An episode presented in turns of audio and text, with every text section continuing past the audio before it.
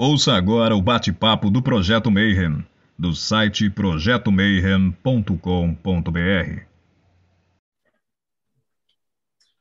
Bom dia para quem é de bom dia, boa noite para quem é da boa noite. E hoje acho que vai estar mais a galera da meia-noite, né? Ou boa tarde se você acabou de receber a notificação aí do YouTube. E hoje você vai conhecer o livro tibetano dos mortos que é um assunto foda, muito louco.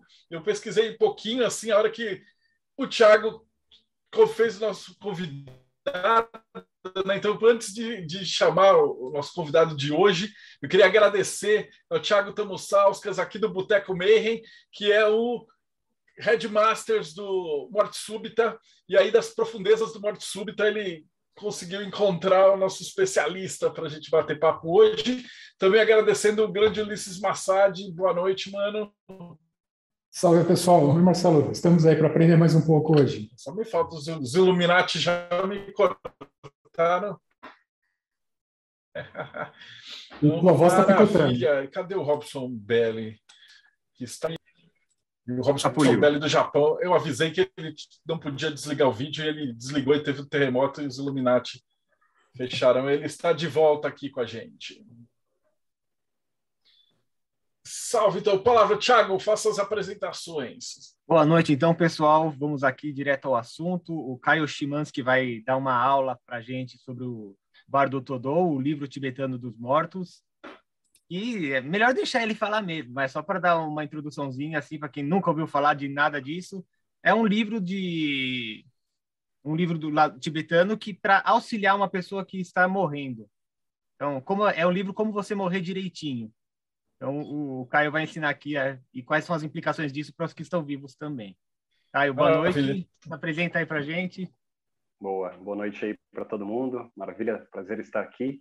Então, eu me chamo Caio Chimansky, eu moro aqui em Curitiba, é, sou cabeça do Centro Pineal, que é uma escola de meditação, e a gente tem uh, como base o que a gente chama de budismo pragmático, que é um budismo mais moderno, se bem que a palavra moderna é sempre muito perigoso, mas a gente utiliza do budismo como a base para os nossos estudos, mas a gente também tem um diferencial que a gente trabalha com tecnologias como realidade virtual, tanques de flutuação, drones, sensores de neurofeedback. Então a gente faz uma, uma salada assim com essa questão ancestral e tenta fazer sentido com essa questão tecnológica de hoje em dia para para estudar, para trazer assim conteúdo sobre estados não ordinários de consciência, o despertar e coisas do gênero. Então, hoje vai ser um prazer aí estar tá falando um pouco sobre o Bardo Todou e também sobre esse manual sessentista dos anos 60 chamado The Psychedelic Experience. Então, a, a nossa conversa hoje vai ser sobre essa ideia de como é morrer para a cultura tibetana, budismo vajrayana, mas também o que, que significa morrer simbolicamente através de uma sessão com psicodélico, com enteógeno. E então, uh, para começar, né? Não, mas calma aí, para começar, antes de falar do bar, você tem que se apresentar tá? porque o importante aqui é a gente falar muito de verdadeira vontade e de jornada, né? Então a primeira pergunta não tem como escapar é como é que você chegou aí, né? A gente brinca e fala assim, era criança, ia lá, fazia que nem o Thiago, tomava hóstia, né? A comunhão, vinho do padre e tal. E aí depois, sei lá, de repente 15, vira um, um anos, xamã. Agora está dando, tá, tá explicando o livro tibetano dos mortos do capiroto, cara. Como é que isso aconteceu? Sim, maravilha. Bom, é, quando eu era bom, a minha jornada começa também na infância. Eu sou de criação é, cristã, católico, crismado, comungado. E na minha infância, com seis anos, eu tive uns estados não ordinários de consciência bastante intensos e que na época eu fiz uma leitura usando ali um mapa cristão e foi um terror gigantesco na minha vida. Mas aquilo ficou muito marcado, aquela aquela coisa estranha que aconteceu comigo. Eu sou filho único e marcou muito assim dentro de mim aquele aqueles estados, né? Seis anos. seis anos. É, é, seis anos. Como é que foi isso? Era basicamente assim uma projeção astral forçada, tá deitado no meio dos ah. meus pais e, enfim, senti uma pressão contra a cama, outra querendo me puxar, e eu fazia uma leitura que eram uns demônios que vieram para me pegar e coisas do tipo. Foi bastante assustador, mas aquilo marcou muito assim a minha a minha infância E também a minha adolescência, naturalmente, eu fui para os enteógenos, né? Então, eu era esse cara que fazia pesquisa na internet, comprava ali uma semente ou outra, juntava alguns amigos, sentava em roda. Sempre tive essa tendência de trazer o máximo de respeito possível, então não vou mentir que já tive experiências recreativas no meio disso tudo, mas a ideia era sempre esse lugar assim de sentar em roda e, enfim, adentrar é, esse mundo misterioso da consciência. E a partir dos enteógenos, é, eu fui é, eu, eu, sou eu sou do teatro também, músico, mas teve um momento que eu fui fazer um curso de formação em Hatha Yoga e meditação, e ali a coisa começou uh, a desandar, a desandar não, a, a, andar, né? Mas desandar em algum aspecto também. E eu fui iniciado nesse mundo oriental e principalmente ali esse, é, esse esquema hindu, mas depois o, o interesse pelo budismo foi surgindo mais forte e nesses 10, 11 anos de, de, dando aula, fazendo uns experimentos livres, eu cheguei é, um dia específico, fui testar a realidade virtual com um óculos muito bom e também testei um sensor de eletroencefalograma que eu encomendei dos Estados Unidos, que chama Muse. E ali, assim, eu tive um insight que, bom, cara, eu preciso traduzir essa revolução tecnológica que está acontecendo, avançando, e até então a minha pesquisa principal, além uh, do, do, budismo, que é o que a gente chama de uh, esse budismo Theravada, que são os quatro caminhos do despertar, que é o que eu trabalho com os meus alunos e com a minha prática pessoal, eu também venho fazendo essa pesquisa mais livre assim sobre como eu posso unir essas novas mídias, né, para ensinar, é, para incluir na minha pedagogia, para ensinar sobre espiritualidade, sobre autoconhecimento e coisas do tipo. Então, assim, eu sou esse cara que dou tiro para vários lados, assim, e, enfim, tá bem bacana, tá cada vez mais interessante o estudo no, no geral. Já vi que vai ter que chamar outro dia ele para falar sobre de tecno-xamanismo, né? É, isso, isso. Tem bastante coisa para falar também. Massa. É. Essa é uma parte legal demais da magia. A gente chegou a entrevistar um pessoal, mas, cara, e essa visão e o que, que te, te, chamou a atenção no livro dos mortos? E por que o livro tibetano? Né? A maioria das pessoas conhece, conhece de ouvir falar, né? o livro egípcio. Mas uhum. qual é a diferença? Aliás, como eu estou de leigo aqui, né, a gente vai perguntar por onde que é melhor começar, né? O que é o livro tibetano dos mortos? Uhum. Bom, o livro tibetano dos mortos é um, é um livro, uh, ou melhor, um conjunto de, de, de conhecimentos na cultura tibetana chama de terma. Então, os termas são como se fossem tesouros escondidos pelo fundador é, do budismo Vajrayana, que é o Padmasambhava. Então, em vida, lá no século VIII, Padmasambhava deixou vários termas escondidos, né? E à medida, é, daí Padmasambhava faz a sua passagem e depois de algum, algumas centenas de anos, um cara chamado Karma Limpa uh, um lama bastante renomado na época encontra esse conjunto é, de, de, ensinamentos, esse tema, e organiza esse Bardo Todou. Né? Então, o livro tibetano dos mortos chama Bardo Todou. Bardo Todou significa liberação pela escuta nos estados intermediários. Os estados intermediários são os bardos, né? Então, basicamente, esse livro ele é, ele é usado até hoje no, no Tibete e também agora fora do Tibete, é, pelos budistas, como um manual para refrescar a memória da pessoa que acabou de morrer e que está fazendo a sua passagem pelos bardos, que a gente vai contar hoje também o que são os bardos, e através desse manual que é lido pelos lamas, né? Então, é, eu morro, os lamas vão até a minha casa com esse bardo Todou e vão ficar alguns dias ali junto comigo, ao lado do meu corpo, e vão ficar lendo essas passagens do Bardo Todou para que eu lembre dos ensinamentos que eu tive durante a minha vida e que eu possa reconhecer é, a, a, a, natureza da minha mente durante esses bardos e eu possa ser liberado desse ciclo reencarnatório é, incessante. Então, parte desse lugar de fazer o moribundo lembrar dos ensinamentos para que ele não volte a, a, a reencarnar e a voltar para o samsara, né? Vamos dizer assim.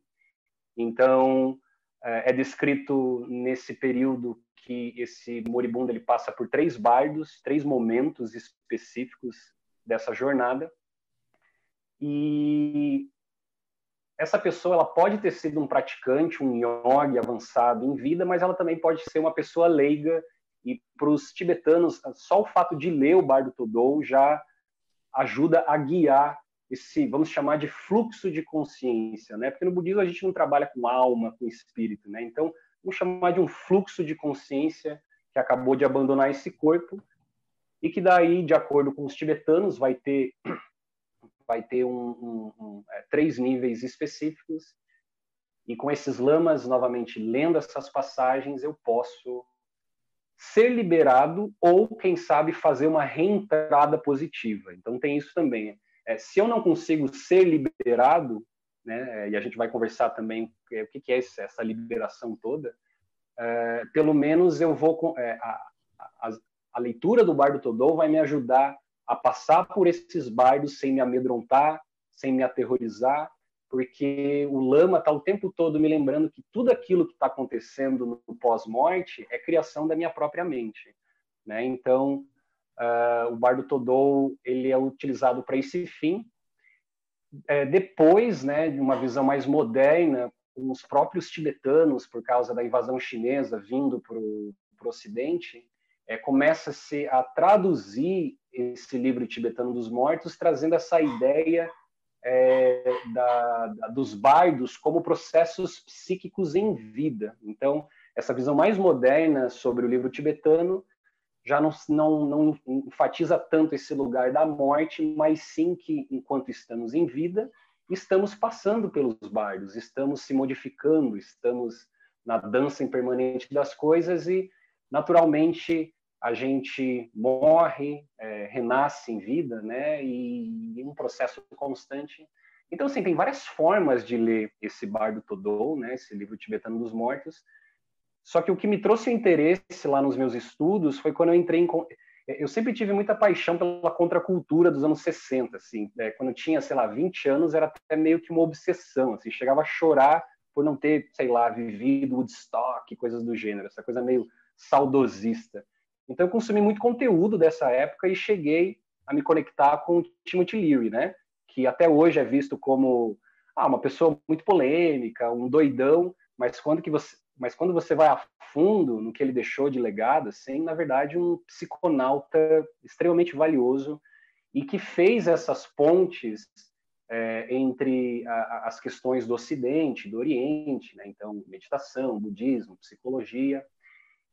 E eu entrei em contato com um livro do Timothy Leary que é chamado A Experiência Psicodélica, um guia de navegação de consciência.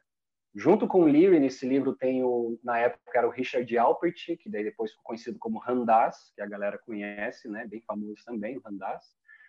E também o Ralph Metzner, né? O Ralph Metzner, acho que ele fez a passagem faz uns dois, três anos, mas é um dos grandes especialistas desses estudos posteriores com a ayahuasca. E, mas era, era um trio de professores de psicologia em Harvard e isso a gente está falando ali de 64, 65, 66. O movimento hippie ainda não estava tão estabelecido, estava é, começando, né, essa explosão cultural toda.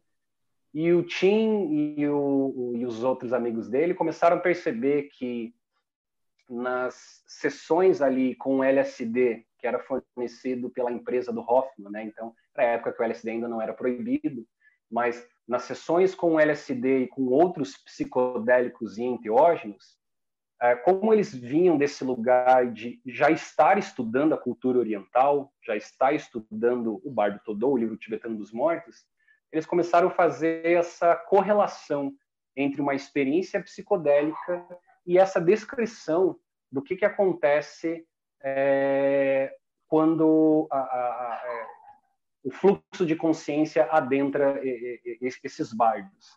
Então, a, experiência psicodélica, esse livro, ele usa o bardo Todou como base para te dizer assim que quando você é, resolve fazer uma sessão segura com o psicodélico e com o enteógeno, você pode acessar potenciais bastante grandiosos dessa substância caso uh, o cenário interno e o cenário externo esteja alinhados para que você possa ser liberado durante a sua sessão psicodélica, para que você possa acessar o breakthrough, a dissolução do ego e coisas do tipo. Uma, então, nesse livro que a gente chama que é, é um manual, né? Basicamente, uh, você tem que ter um guia e o psiconauta, né? O viajante. Esse guia vai ficar ali com o manual, a experiência psicodélica, e vai ler passagens específicas ali para o viajante, para que o próprio viajante, durante a sessão psicodélica, possa se localizar e lidar com as dificuldades que acompanham esses estados no ordinário de consciência. Então, Leary e esses outros dois amigos, eles tiveram essa sacada é, e trocaram ali o lama por um guia psicodélico e o moribundo, né, a pessoa que acabou de morrer, trocaram ali por um, uh, um psiconauta experimentando a sua consciência livremente nessa explosão cultural que estava acontecendo. Então, assim, essa é meio que a base, né, o resumo, assim, de, de todo esse meu interesse, porque daí estudando o livro da, da experiência psicodélica, foi me interessando estudar mais o Bardo Todou, que naturalmente me levou a estudar mais o Vajrayana e o budismo, e daí, né, todo o resto tá junto no meio. Ah, fantástico. Bardo, é... então, é um, é um, a palavra bardo, para ver se eu entendi bem, ela significa alguma coisa semelhante a um, a um umbral, a um, a um intermediário entre um lugar e outro. Ele não é um lugar, é um lugar intermediário. Seria isso? É um lugar intermediário, isso. São, é, são passagens, né? É, tipo, é uma jornada que você vai ter que transitar e nessa jornada coisas vão acontecer. Aí sempre fica a pergunta, né? O que, que me leva, por exemplo, a acreditar que a visão dos tibetanos é a visão verdadeira? Claro que a gente não consegue né, trazer essa resposta e bater o martelo, né? A visão verdadeira. Todos nós vamos morrer e vamos experimentar ou não esses bardos, né? Mas o que é muito interessante é que a gente bem sabe que é, os tibetanos, né, os yogis tibetanos, eles têm essa fama de acumular muitas e muitas horas de prática, né? Tipo, é, a, própria neurociência moderna, né, o que você tem ali de estudos sobre meditação, grande parte é de tibetanos, que a gente chama de meditadores olímpicos, que demonstram ali através do seu poder mental muitas coisas interessantes assim. E na cultura tibetana é dito que tem yogis que morrem conscientemente e durante todo o processo ele fica consciente, com a mente clara, porque esse yoga específico, ele já foi liberado antes da morte, ele já despertou, de acordo com esse mapa. Então, naturalmente, ele vai passar pelos bardos com mais clareza e quando ele volta, o que é uma coisa bem comum na cultura tibetana, né, essa coisa da, da, da reencarnação, quando ele volta, ele estrutura e conta como que funciona esses cenários todos. Mas é, sim, um estado intermediário que pode ser, sim, assemelhado ao umbral e coisas assim. E como é que é a estrutura desse livro? Ele, é, ele, é, ele, é, ele é um pergaminho? Como é que é os originais dele? Assim? Que depois, obviamente, deve ter, ter feito um, um livro e tal, mas como é que funcionou da estrutura? Quem descobriu? Como é que isso foi processado historicamente falando? Esses termos, né, eles são geralmente são como se fossem poesias escritas pelo Padmasambhava, né? E quando você tem um livro estruturado como o Bardo Todou, vem desse cara chamado Karma Limpa, e basicamente são uh, o, o, livro é dividido em três partes, que são esses três bardos, e em cada uma dessas partes tem descrições do que, que vai acontecer e tem dicas do que deve ser feito caso aconteça X, você vai fazer Y e coisas do tipo. Então, realmente está estruturado como uma espécie de manual. Um livro que chegou para a gente no Ocidente, acho que nos anos 30, é, tem esse, esse tibetólogo, né, que é especializado em cultura tibetana, chamado Evans Wentz, e ele tem, é, é, é, ele escreveu um livro, do, ele escreveu o livro Tibetano dos Mortos, fez uma comparação trazendo uma visão ocidental, mas é um livro bastante complexo, porque o próprio Vajrayana, o budismo tibetano, ele é muito rico em ornamentos, em simbologia, rituais. Você compara, por exemplo, o Vajrayana tibetano dos Theravadas, né, o budismo mais clássico, o budismo clássico é uma coisa mais é, limpa, direta, enquanto que os Vajrayanas têm os tantras no meio, o que deixa a coisa muito mais bem elaborada. mas futuramente a gente tem traduções mais modernas que nos ajudam a entender um pouco mais, é, sem necessariamente entender tudo que está sendo passado ali através da simbologia é, da, do texto antigo e também desse texto do, do Evans Wentz. Assim. Mas é um manual, é, é, é um manual que os lamas leem para os moribundos e, e auxiliam nessas passagens todas. É, até já uma coisa interessante, não sei se alguém aí já assistiu Enter the Void, um filme do Gaspar Noé. Alguém? Então, esse filme que é, indi... é, esse filme é indicadíssimo porque é um filme que foi é, foram uh, vários grupos, várias equipes, né, produtoras de cinema que se juntaram para lançar um filme que é considerado um filme de vanguarda, que ele é feito na primeira pessoa, então você vê ali uh, o olhar do, do personagem principal e o filme conta a história desse menino, não é nem um spoiler, é a sinopse. Ele está em Tóquio, a primeira cena ele fumando DMT, daí você vê ele naquele mundo mágico do DMT, mas ele vende DMT também e a polícia japonesa mata ele. Tipo, começa o filme assim, ele sendo assassinado no banheiro em Tóquio, e o filme começa quando o fluxo de consciência dele vai se desgrudando e começa a passar pelos bairros.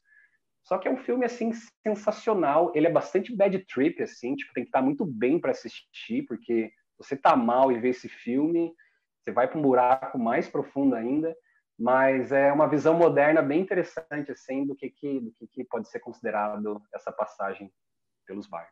Enfim, uma curiosidade. É, eu coloquei aí para a galera que quer assistir o link do, do YouTube para ver o filme, mas eu quero lançar uma pergunta para você um pouco baseado nisso. Sendo que o, o livro do Tibetano dos Mortos é um manual para se morrer bem, qual que é, na visão dos tibetanos, a pior coisa que pode acontecer para a pessoa que está morrendo? A pior coisa que pode acontecer é você acreditar que aquelas aparições, que a gente vai conversar sobre esses três bairros, essas aparições, elas existem separadas de você. Se você acredita que aquilo ali que está na tua frente é separado de você, que aquilo ali não está sendo projetado pela sua mente, naturalmente você, você vai piorar a sua situação, porque você agora já está morto, você não pode reencarnar rapidamente, você não tem como voltar para a tua história antiga. Então, se você se afoba com todos aqueles conteúdos, que eu chamo de algoritmos kármicos, você simplesmente pode fazer uma reentrada, ou seja, você pode reencarnar posteriormente de formas mais intensas e difíceis.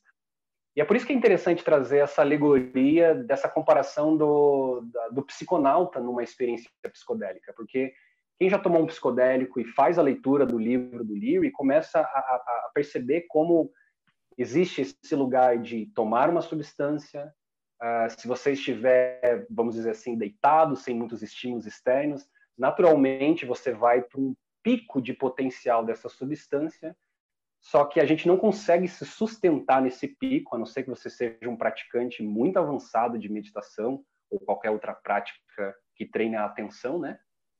E naturalmente você desce para esse segundo bairro, e nesse segundo bairro, que é o que a gente chama de período de alucinações positivas, positivas e negativas, e depois você vai fazer uma reentrada. E a reentrada para um psiconauta é quando ele volta para o ego volta para o ego, volta para a persona, né? E daí a pergunta que fica, como é que é essa reentrada?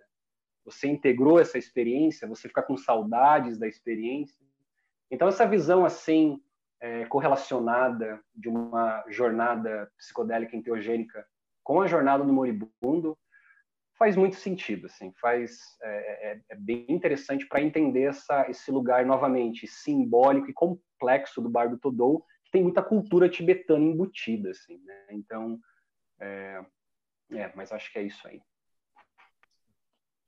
Posso fazer a pergunta? É, o, Cleio, só para é, é, lá no comecinho você citou a respeito do Sansara. É, você poderia explicar para a gente o que, é o Sansara, né, para quem nunca ouviu esse termo, e, e, qual a relação que o Sansara tem com esses bardos? Se tem alguma coisa, como é que isso funciona, por favor? o samsara, vamos dizer assim, seria é, é, é, é, a nossa própria vida, num contexto mais generalizado. É, a, a, a, partir do momento que a gente é fecundado e a gente começa a pegar ali a nossa mãe como a nossa primeira casa, a gente já está dentro desse samsara. O samsara, na visão budista, que poderia ser comparado com Maya, né, essa visão mais hindu, é esse mundo ilusório.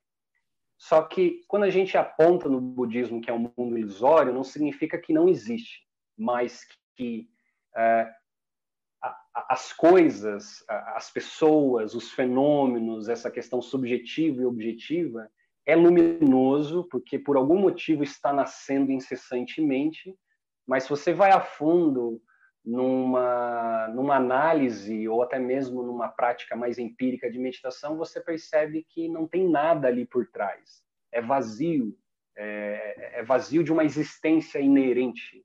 Então, uh, o samsara é esse fluxo da vida e partindo de, um, de, um, de uma visão budista, né, um fluxo que é bastante difícil, que nos traz bastante sofrimento, nos deixa insatisfeitos, é impermanente.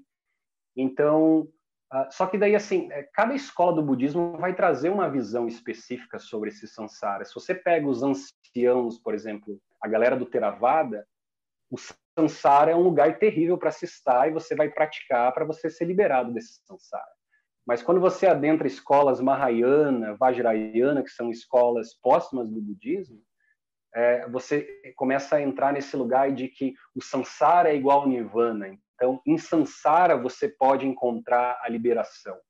Então, não tem nada de errado com o samsara. O que é errado é a forma como a gente olha para as coisas, para as pessoas, para os objetos e dá uma, um falso valor a eles. A gente dá uma solidez para as coisas que faz com que a gente não capte a impermanência de todas as coisas, é, o fato de que você pode procurar muito a fundo uma, uma persona chamada eu e você não consegue encontrar.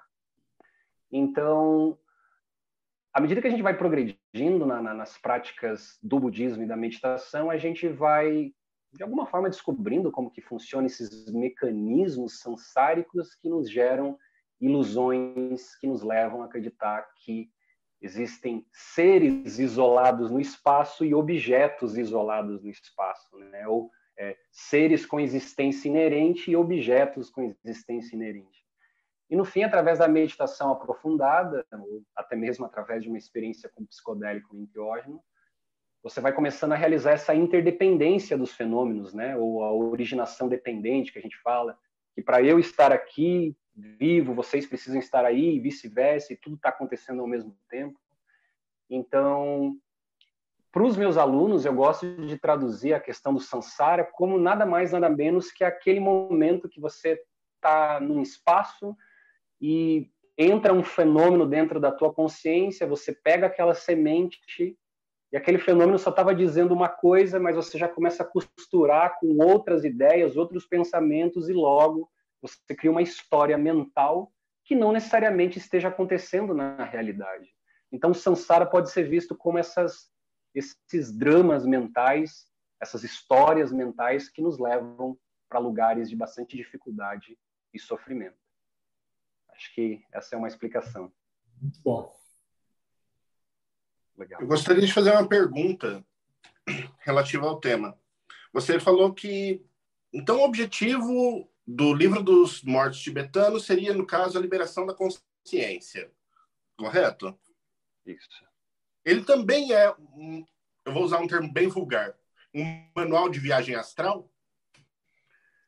Não necessariamente. É, é até interessante você citar a viagem astral, porque no, no, budismo tibetano existem vários tipos de yogas, né? E uma das yogas é a yoga dos sonhos, que lida com essa questão de sonhos lúcidos e também de projeção astral. Mas quando a gente adentra o bardo, é, para a visão tibetana, você não está nesse, nesse corpo astral. Você, eles chamam de fluxo de consciência, porque não há um, um, uma, uma persona por trás.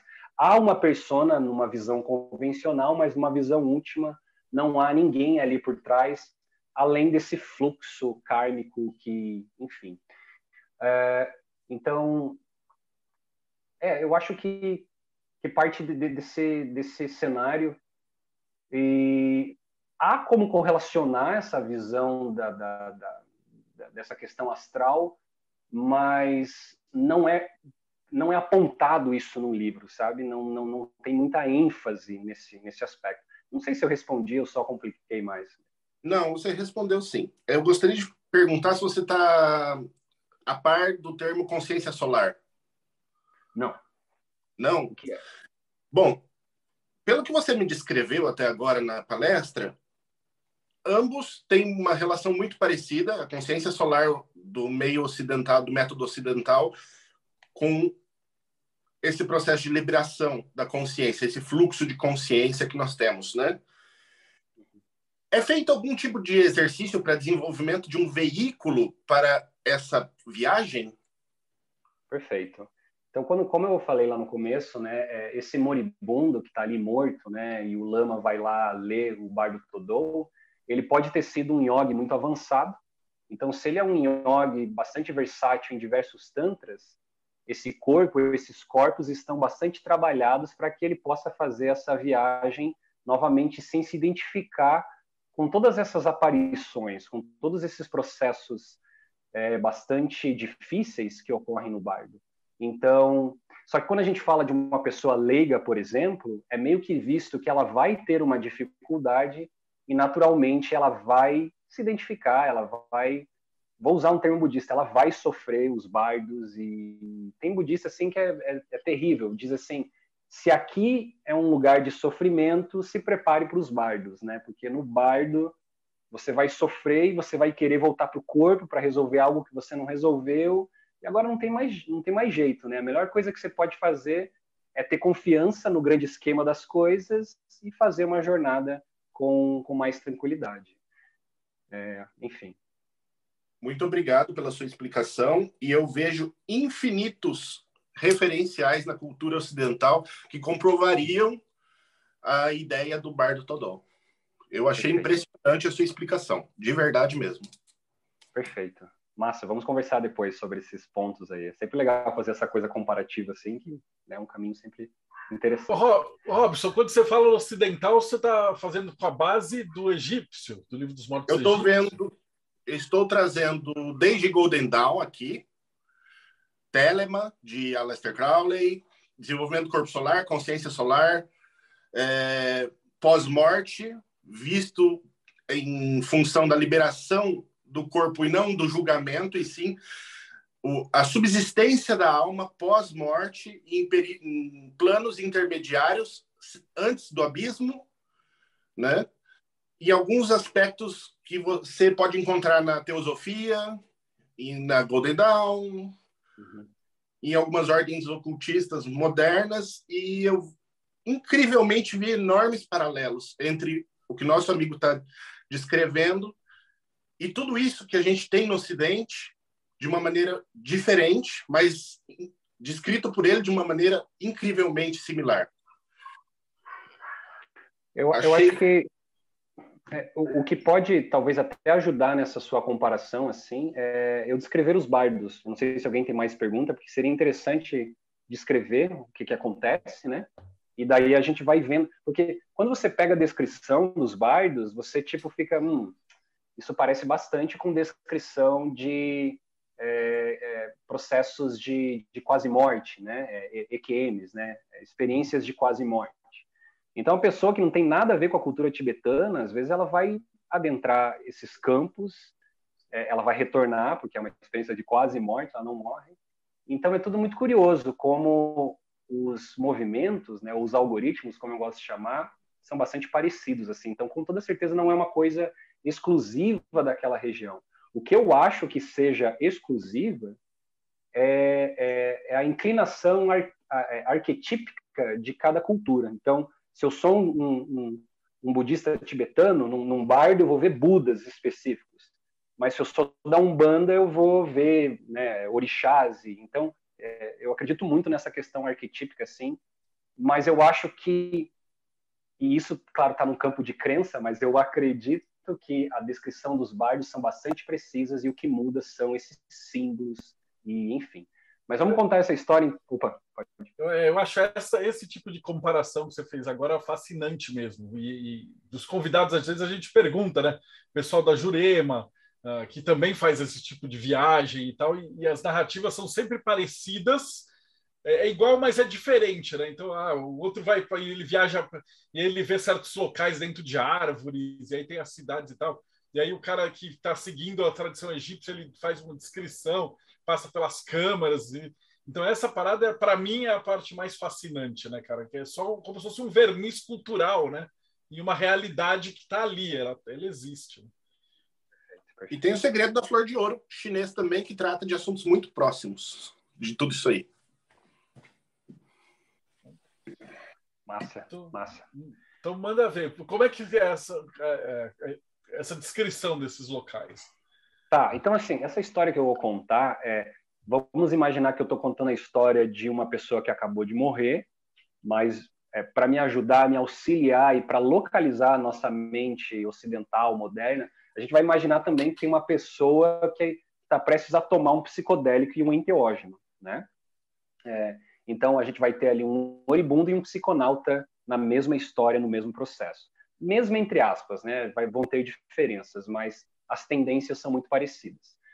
Mas assim, então uh, a pessoa acaba de morrer ou a pessoa acaba de tomar ali é, psicodélicos enteógenos e na, lá no curso que depois eu vou falar a gente descreve lá que tipo de substância pode te levar para isso que eu vou te descrever nem são não são todas mas vamos imaginar primeiro o moribundo ele acabou de morrer no bar do Todou descreve os sintomas físicos de do que que acontece quando você começa a fazer a sua transição a título de curiosidade, por exemplo, a audição vai ser o último sentido que vai desligar, é o que mais vai ficar ligado durante um tempo, vai ser o último que vai desligar. E os tibetanos eles têm muito cuidado com o que fazer com o corpo também. Então, para um tibetano você não pode pegar na mão do moribundo, você não pode nem ficar nos pés dele chorando, porque isso vai fazer o fluxo de consciência ficar confuso e vai fazer ele ficar mais perdido ainda nesse nesse processo dos bardos. E a última curiosidade também fala: se algum dia alguém morrer né, nos seus braços e você lembrar desse papo todo, você pode dar pequenos coques na cabeça para que o fluxo de consciência saia de uma forma mais dinâmica e não fique muito preso pelos vórtices de energia. Mas isso, assim, está bem descrito ali no livro também sobre esses sintomas físicos. E é interessante quando a gente fala do nosso psiconauta que acabou de tomar uma substância, a gente está imaginando que ele está num contexto seguro, ele não está numa rave, ele não está num lugar cheio de símbolos e o YouTube ligado para ver vários vídeos. Não, ele tem uma playlist de música ambiente tranquila, ele tem um guia que pode ser um amigo de confiança que está ali só para ajudar ele. O guia não vai falar nada, o guia não vai não vai é, levar você para nenhum lugar, ele só vai estar tá ali por você. E esse psiconauta, ele fecha os olhos, então, para realizar essa jornada para o primeiro bardo que eu vou descrever, o psiconauta precisa estar tá com, com o cenário interno e o cenário externo muito equilibrado. Né? Você não vai terminar um namoro e vai tomar um cogumelo achando que você vai se sustentar num primeiro bardo, porque não é verdade. Vai ser muito mais confuso. Então, é bom fazer essas experiências quando você está muito bem, né? Quando você está super bem, tem alguém de confiança, maravilha. E no livro do, da experiência psicodélica do Leo, ele também descreve em paralelo quais são os sintomas físicos que você vai sentindo durante a sua experiência psicodélica, que vai te indicando que você está começando a subir no pico, que eu chamo de é, é, o, é o verdadeiro potencial da substância. Não que o que vai que eu vou descrever depois não faça parte da jornada, mas o ouro, vamos dizer assim, é essa ideia de ser liberado nesse primeiro bardo. Então, o moribundo morre, os sentidos dele vão desligando um por um e logo ele vai sentindo que que está saindo do corpo e naturalmente todo ser senciente, isso tem uma cena muito boa no Enter the Void que eu descrevi lá o filme, naturalmente nós vamos em direção à luz. Todos vão em direção à luz. Essa luz é uma luz imensa, luminosa, clara, que os budistas apontam como a nossa mente mais básica, né? Então aquilo ali é a sua própria mente luminosa e clara. E naturalmente a tendência é você se sentir atraído e ir para esse esse cenário que a gente chama de é, o período, desculpa, o período da ego perca. Então, a gente tem que colocar uma palavra agora que é bem importante nesse estudo, que é o que a gente chama de script. O Leary, lá no, nos anos 60, cunhou o termo script. O script são os algoritmos da sua personalidade, né? São os seus papéis, os seus objetivos, valores, linguagem, tudo aquilo que você acredita que é você, como um eu, como um ego, é o seu script. E no primeiro bardo, quando você adentra essa luz luminosa, você não tem absolutamente nenhum senso de personalidade, de espaço, tempo. Seu script está desligado. Por isso que os tibetanos comentam, é, é, apontam o nome desse bardo como a serena luz primária vista no momento da ego perca. Então você morreu, naturalmente você vai ser puxado para essa luz. E vamos imaginar aquele yogi treinado, ele vai reconhecer que aquilo ali é a mente dele, vai acontecer um processo ali mágico, vamos dizer assim, e ele vai ser liberado, ele vai embora, ou ele volta para casa. Né? Muitas pessoas que têm experiências de quase morte encontram esse túnel luminoso, essa luz, elas comentam como a sensação era de que elas estavam voltando para casa. E se você pega relatos de pessoas que voltaram, elas ficam às vezes até magoadas de voltar para o corpo, não morrer, porque elas queriam realmente ir para essa luz e ir embora. Só que o que, que acontece? O script da pessoa, que é todo, toda a estrutura algorítmica, kármica, todas as ações e reações, tudo aquilo que você levantou na sua vida, aquilo ali vai começar a adentrar o teu campo de consciência o teu script vai querer entrar no, no jogo novamente e vai fazer você descer desse primeiro bairro.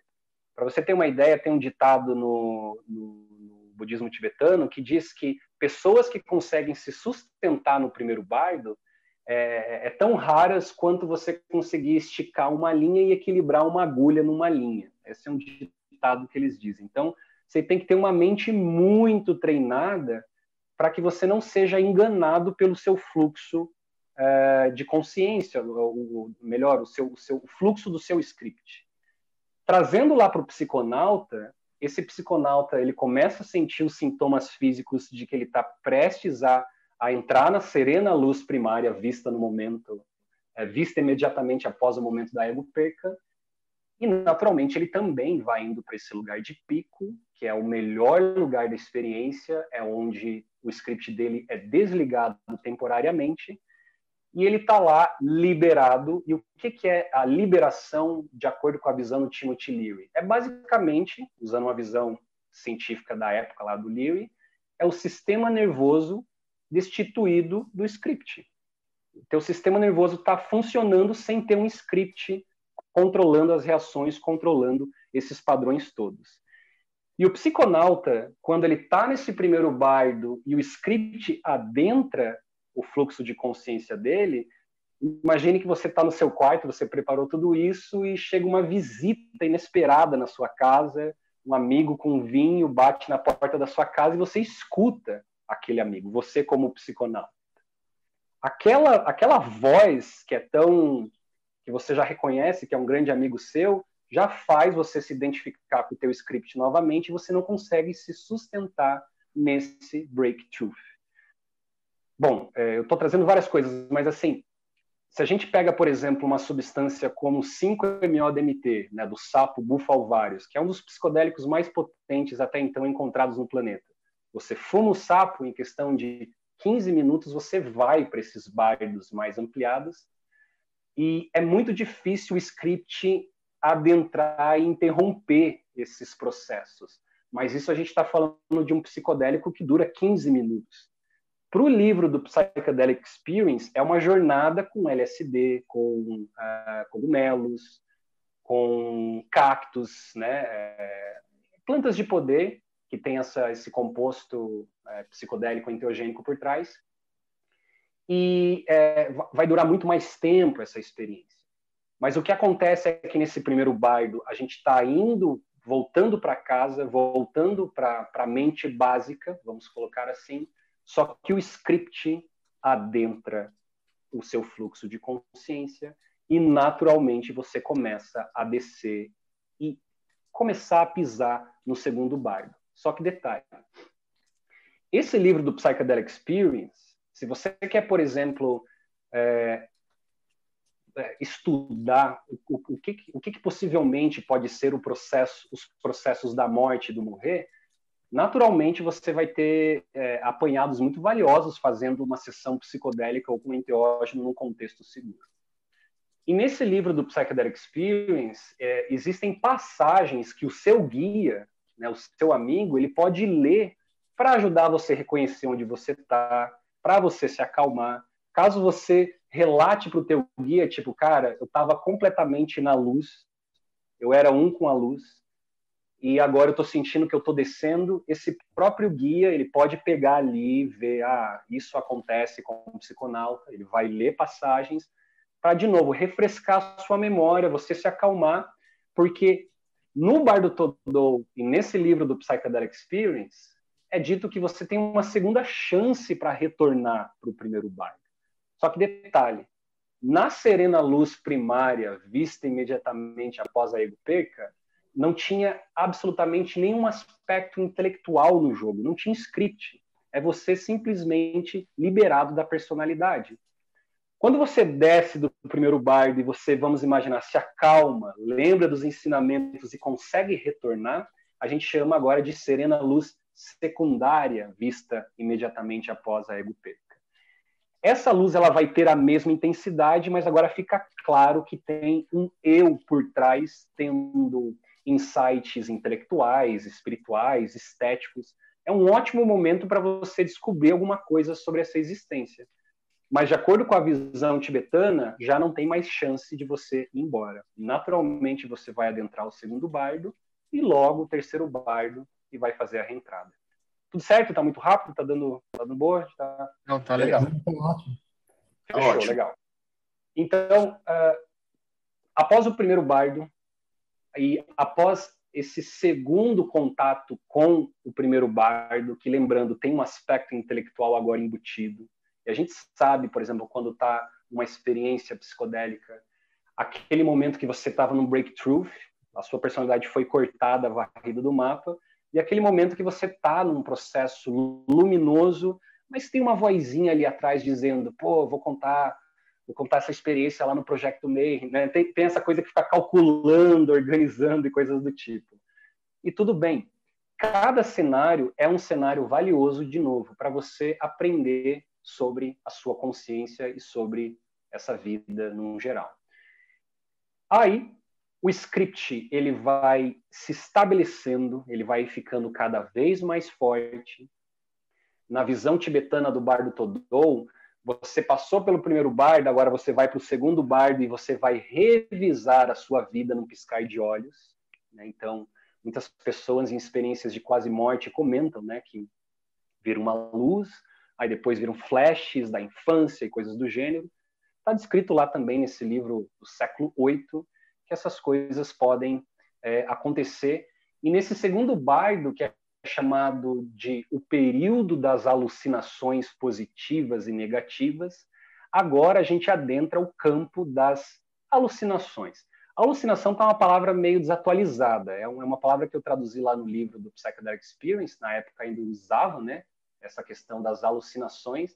Eu acho que é uma visão meio ocidental que às vezes é, desvaloriza né, os estados não ordinários de consciência, mas, de acordo com o livro, está ali que você vai começar a alucinar. Nesse processo de alucinação para o moribundo, como é descrito no Bardo Todou, ele pode entrar em cenários no qual ele vai revisitar o karma dele, ele vai ver a vida dele por cima, lembrando que ele não pode fazer absolutamente nada agora em relação àquilo tudo, apenas assistir entre aspas, curtir o processo todo. E, é claro, né, parece sempre uma coisa terrível, mas, pô, todo mundo faz coisas boas na vida também, né? Você vai ver coisas boas, você vai ver o pacote todo da vida, né? E no Bar do Todou é descrito que vai ter momentos que você vai ver Budas, né? Um Buda do sul, do norte, Budas de quatro direções, e assim como eu estava comentando, o, livro, por ser é, muito rico simbólica, é, muito rico de símbolos tibetanos, Vajrayana, é, é indicado o que você tem que fazer com cada um desses Budas. Só que nesse mesmo livro diz que, assim como esses Budas, eles podem se mostrar com essa, essa face é, serena, bondosa, luminosa, esses Budas eles têm as suas contrapartes negativas também. Então todo mundo sabe, né, lá na, na, no Tibete, é, além de ter várias deidades que são chamadas de idans, deidades lindas, né, luminosas, que são matrizes perfeitas, porque são matrizes iluminadas e que você vai ficar visualizando para reconhecer que aquela matriz é você mesmo, é a sua própria mente. Mas nós temos também as deidades iradas, né, as deidades raivosas, que é aquilo que a nossa tia católica vê e acha que você está fazendo pacto com demônios e coisas do gênero. Mas isso no segundo bardo é descrito também é, que você pode ou entrar em contato com esses arquétipos novamente luminosos ou mais sombrios. Tudo depende do teu contexto kármico, tudo depende de como você levou a sua vida e como você está é, tá surfando pelo, pelos bardos. Quando a gente fala de experiências psicodélicas, utilizando esse mapa, essa visão, no segundo bardo é quando a gente come, é, é quando a gente começa a ver coisas derreter, quando a gente começa a sentir sensações de, de êxtases corporais, prazeres corporais. É, e, e, no livro da, da, experiência psicodélica, a gente descreve é, essas alucinações positivas negativas em sete tipos.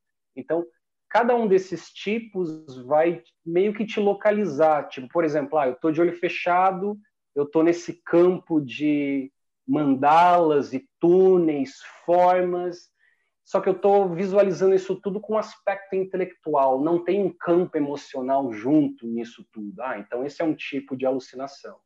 Aí um outro tipo é quando eu estou nesse mesmo campo, mas agora entra a emoção. Agora eu começo a me maravilhar com aquilo ali, eu começo a me sentir bem, muito, muito bem. São, é no segundo bardo que a gente, de acordo com essa visão, a gente entra em contato com deuses, a gente vai para esses o que eles chamam de dramas humanos, né? os dramas arquetípicos humanos. Então, uh, é nesse segundo bardo que deidades diversas, dependendo do teu contexto cultural, vai descer, vai conversar com você. E, então, uh, e o que é indicado nesse período é que você esteja sempre uh, reconhecendo que tudo aquilo ali é você que está produzindo. Porque se você gerar um senso de que, que aquilo ali está separado de você, você pode ficar bastante confuso e aterrorizado. A dica no livro do Leary é a inação. Inação é tipo simplesmente se entregue e vá rio abaixo, assim, sabe? Tipo, ele tá, dá até dicas para os novatos, né? Um novato que tomou um psicodélico e adentrou ali o segundo bardo provavelmente essa pessoa ele pode se desesperar completamente. Você como guia, o máximo que você pode fazer é sinalizar confiança e deixar que o processo se desenrole, porque aquilo ali é a própria mente dele, é, é ele mesmo reagindo com o próprio script dele, com as próprias criações da cabeça dele. Então, assim, é, no segundo bardo, é esse período de ver de novo a nossa vida num piscar de olhos. No filme Enter the Void é quando esse menino ele olha, daí você conhece a história dele.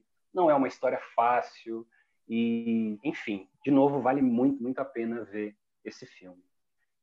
Uh, que mais pode ser dito? É até interessante, né? Nos meus estudos atuais eu ando vendo assim que é, tem uns umas pessoas aí na, na, na comunidade psicodélica que andam desenvolvendo formas de controlar esse segundo bardo é, através da sua vontade, né? Tem até um tipo de visão que é relatado no Psychedelic Experience, que é o que a gente chama de o circo retinal. Basicamente é como se você tivesse um botão e você pensa assim, ah, eu quero ver é, o Deus Horus na minha frente. Você intenciona e uf, simplesmente se materializa ali. Então, tem muitas coisas atuais dizendo se você faz uma combinação, por exemplo, de ketamina, LSD e DMT, se eu não me engano, você pode entrar nesse lugar de controle sobre essas alucinações. Quando a gente pensa em magistas, né, ocultistas que têm a mente bem treinada, eu acho que não precisa nem de substâncias, talvez, é, essa, essa mistura, para que você é, incline a sua intenção e aquilo ali se materialize e quero até saber se alguém depois tem alguma experiência nesse, nesse naipe assim, né?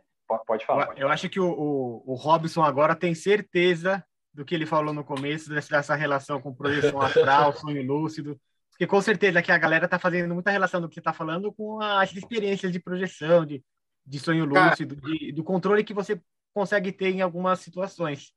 Eu acho que está é, tá bem interessante esses, essas relações que dá para fazer. Eu estou fazendo tanta correlação mental aqui que eu estou arrepiado. Eu quero saber duas coisas. Uma, qual é esse curso que você está vendendo, irmão? Porque eu vou fazer. O melhor é que ele não está vendendo. Essa, essa, é a última parte. Para de queimar a pauta, meu. perdão, perdão. Cara, tá. que loucura, velho. Como isso se associa a milhares de coisas que eu vi a minha vida inteira e eu tô em êxtase, vamos dizer assim, com tanta coisa. Legal, legal. É, depois no fim eu vou falar sobre esse curso aí, eu não estou nem vendendo, estou oferecendo ele gratuitamente, mas enfim, no fim eu descrevo isso tudo. Mas, é, bom, continuando então a nossa jornada, né? É, essa questão do segundo bardo, vamos usar uma visão de que muitas pessoas que fazem uso, por exemplo, de psicodélicos e enteógenos, elas acreditam que a experiência psicodélica reside nesse segundo bardo, sendo que, vamos dizer assim, o insight duradouro que você vai levar não é ver paredes derretendo e sim dar um uhum. passo além dos seus scripts. É, é, é, mais sobre o primeiro bardo do que ficar vendo coisas. Para um budista, né, essa é uma visão budista, não importa muito o que você está vendo, e sim quem é que está por trás e que está vendo isso tudo. Né? Então, é, apesar da cosmologia budista ser muito rica, né, de seres mágicos e coisas assim, não é indicado você ficar buscando isso, né? Porque o, treino vai para um outro lado, né? Vai para esse lugar de transcender o seu script, coisas assim. E claro, depois vocês podem fazer a correlação. Eu quero saber também se nos outros sistemas tem, é, porque essa coisa do despertar e da liberação existem muitos modelos, né? O modelo do santo, né? O cara que desperta e vira um santo, ou um modelo mais técnico que muda alguma coisa na fisiologia do praticante. Então, tem muitas coisas para dizer o que, que é essa tal dessa desse despertar, né? Eu não gosto nem da palavra iluminação, porque eu acho que está muito gasto. Despertar me parece mais, enfim, mais pé no chão, assim. É, então, nesse segundo bardo, você pode, com toda certeza, ter muitos insights intelectuais, espirituais, estéticos, passando por essa classe diversificada de, de, de experiências, de alucinações ou de estados não ordinários de consciência, né? É, e é nesse momento que você, o, o guia que está ali junto com você, ele vai também estar tá lendo passagens para que você não fique muito afobado nesse segundo bardo. Se no primeiro bardo é difícil de sustentar, e pensa que o primeiro bardo é como se alguém colocasse você num canhão e pum, você já vai para o primeiro bardo. Se você toma uma alta dosagem de cogumelos, naturalmente você vai ter um breakthrough sem, você não precisa nem ser meditador, assim. Você toma uma hiperdosagem, né? O que não é indicado para psiconautas iniciantes, obviamente. Mas uh, já no segundo bardo, como agora o teu, vou usar uma, uma linguagem do Leary, como o seu cérebro está produzindo infinitas imagens, é natural que a pessoa que não tem um treino de atenção estabelecido, ela vai querer fazer alguma coisa com aquela imagem, ela vai querer reorganizar, colocar numa caixa, ela vai querer trazer o ego racional com muita intensidade para a experiência. E trazendo esse script com mais intensidade, vai fazer esse momento do segundo bardo ser mais difícil ainda. Então, a ideia que o Leary comenta e que os tibetanos comentam é fique calmo, pacífico, sereno e se entregue correnteza abaixo. Só vá embora, respire. Aí tem várias dicas né, no, no, no, Psychedelic Experience, por exemplo, se você está num processo do segundo bardo e você começa a adentrar esse campo emocional muito forte, com imagens muito fortes, e você começa a se desesperar. Às vezes não vai ser o guia que vai te tirar daquilo ali. Você pode, por exemplo, optar deitar de barriga para o chão e respirar para liberar a, a, as energias que estão acumuladas ali no terceiro chakra e que ela possa voltar para a Terra. Outra dica é que você combina previamente com o seu guia que vai ter toque. Porque se você chamar alguém para ser o teu guia e o cara vem e te abraça, como você está no segundo bardo, você está alucinando, questão de segundos você pode trazer uma conotação sexual para aquilo tudo e vai te levar a, deixar as coisas muito piores. Mas se você combina previamente, esse próprio guia pode te abraçar e respirar junto com você. O Leary comenta, nesses períodos de alucinações, não adianta trazer uma, não, você está bem, está tudo certo. O, o, viajante ele não está nessa linguagem. Ele não está mais é justamente o que o pessoal faz quando tem alguém chapado na. Sim, cara. Já chamei o táxi. Isso, é, não, não, tá tudo bem, você tá numa festa, vamos tomar uma cerveja. Tipo, não, cara, eu, eu acho que eu vou morrer, né? Tipo, e daí o melhor que você pode fazer é abraçar essa pessoa e respirar junto com ela, porque a respiração ativa uma coisa mais antiga no cérebro do que uma linguagem racional. Então, a ideia é surfar de uma forma cada vez mais uh, dinâmica, aberta. E por isso que é legal. É, o Psychedelic Experience não é um único guia, né? não é um único manual que existe para experiências psicodélicas. Mas quem tem essa tendência de querer conhecer e experimentar, é muito valioso ler. Ele tem só 70 páginas, está tá traduzido em português porque você meio que começa a perceber como que funciona essa jornada de é, ir para um pico de estado não ordinário de consciência e descer desse pico. A descida nunca é, é, nem sempre é uma descida tranquila. Às vezes essa descida pode ser bastante difícil. Então, se você pelo menos sabe como funciona o jogo, né? Tipo, ah, eu vou tomar algo, eu vou subir lá em cima, aí depois vai dar uma descida e depois pode estabilizar ou não você fica um pouco mais é, consciente do que, que, pode acontecer. Ok. Então, uh, nesse segundo bardo, de novo, muitas coisas diversas podem acontecer. Tem até uma coisa que eu, é legal de pontuar, que é o que o Lewis chama de bonecos de plástico, né? Que é quando você está com alguma pessoa ou várias pessoas e a realidade começa a parar de ter sentido. E você olha para as pessoas e elas parecem bonecos inanimados de cera. É nesse momento que as pessoas desenvolvem paranoia, elas acham que está todo mundo armando contra elas. Então, sempre quando a gente tem uma coisa de bad trip nesse segundo bardo, é como se fosse esses budas, é, desculpa, essas deidades iradas lá do bardo Todô. São os processos de dificuldade, porque você está processando através do seu script cenários não tão habilidosos da sua mente que fazem você é criar os sansaras, né? É, eu estava explicando lá para o Ulisses. Você cria os seus sansaras mentais e você acredita naquilo tudo e, enfim, aí a bagunça está feita, né? O que, claro, faz muita parte, né? Faz, faz parte dessa jornada toda também ter, né? Essas bad trips e coisas assim. Ok. Uh, depois do segundo bardo, o, o fluxo de consciência lá no nosso moribundo ele começa a perceber, uh, ele começa a sentir uma atração, uma atração muito forte. E essa atração muito forte, a descrição dos tibetanos, é exatamente o seu pai e a sua mãe, num quarto ou qualquer lugar onde eles estavam realizando o ato sexual, é o exato momento onde eles estão é, fazendo sexo. E essa atração é porque você karmicamente se conecta com aquele casal específico e você fica rondando por cima, rondando por cima. Eu já vi descrições que esse fluxo de consciência até ronda esses familiares alguns dias antes, vamos dizer assim. E vai chegar um momento que você vai reentrar, você vai voltar de novo para o fluxo do samsara. E a visão é que você adentra, uh, você reencarna no exato momento que o seu pai ejacula dentro da sua mãe, e você, como fluxo de consciência vai junto com o esperma, fecunda sua mãe e começa a nova jornada desse fluxo de consciência, que é o que a gente chama de terceiro bardo, que é o período da reentrada. Lá na prática da experiência psicodélica, isso é quando começa a passar os efeitos da experiência e você começa a se sentir meio tonto, meio perdido, meio devagar, meio lesado, vamos dizer assim, e tudo isso está indicado lá no livro que são sinais de que você logo vai reencarnar. E reencarnar onde? Reencarnar no teu script anterior. Só que agora o script anterior já não é mais um script anterior, porque agora você tem novas informações para incluir nesse script. Só que tem pessoas que fazem reentradas positivas e tem pessoas que fazem reentradas negativas. Uma pessoa que faz uma reentrada negativa é aquela que nega que a experiência acabou e vai tomar mais uma substância ali. E isso é um tiro no pé.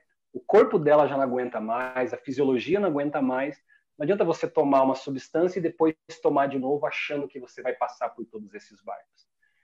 Então essa pessoa ela não está querendo reencarnar pro, ela não está querendo voltar para a vida, para o samsara, para o dia a dia. E uma reentrada positiva é quando você se sente bem acolhido, tranquilo, você sente que foi até onde você deveria ir, vai tomar um banho, vai escrever no seu diário e coisas do tipo assim, né? Você integra aquela experiência e percebe durante algumas semanas o que, que muda, né? Porque a gente bem sabe como muda muito drasticamente, né? A nossa percepção, os nossos paradigmas através dessas experiências. E é, dependendo da reentrada, vai vai dizer como é que vai ser a vida daquele daquele psiconauta ou no caso desse novo bebezinho, né? Esse esse novo ser humano que vai reentrar de novo o samsara, vai passar pelo ciclo de nascimento, desenvolvimento e morte, até ser liberado é, em vida ou quem sabe nos bardos. O que é interessante dizer é que os tibetanos comentam que apesar de ser muito difícil ser liberado nos bardos, é a melhor chance que nós temos. O corpo pode ser uma limitação muito grande para você reconhecer aquilo que você é lá no nível mais profundo. E quando você está nos bardos, as coisas podem ficar mais mais dinâmicas para você realizar essa liberação, né, do que em vida, vamos dizer assim. Aí, claro que, de novo, né, eu já falei isso, mas tem muitas visões do que consiste essa liberação.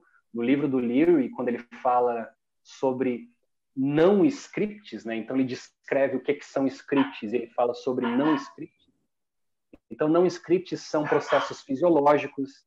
Quando o teu coração bate, você não precisa de um ego dizendo é, bata coração, bata coração, ele simplesmente está batendo, então não faz parte do script, um processamento fisiológico é, processos espontâneos. Imagina você está numa festa e você começa a dançar lindamente, desligando o teu script temporariamente. Então, essa coisa da espontaneidade também. E, claro, consciência transcendente, que é o que eu estou relatando aqui, que pode, de novo, também te levar fora desses scripts.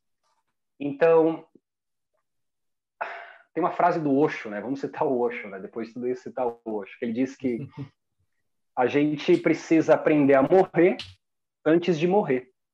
Então isso quer dizer tudo, né? Você precisa morrer simbolicamente, realizar que o teu eu é uma convenção muito boa, uma tecnologia evolutiva muito interessante, mas dependendo da, de uma prática específica e da intensidade, você pode realizar essas não dualidades ou tem um alcance, né? Eu estudo bastante isso, né? Como ampliar o senso do eu, né?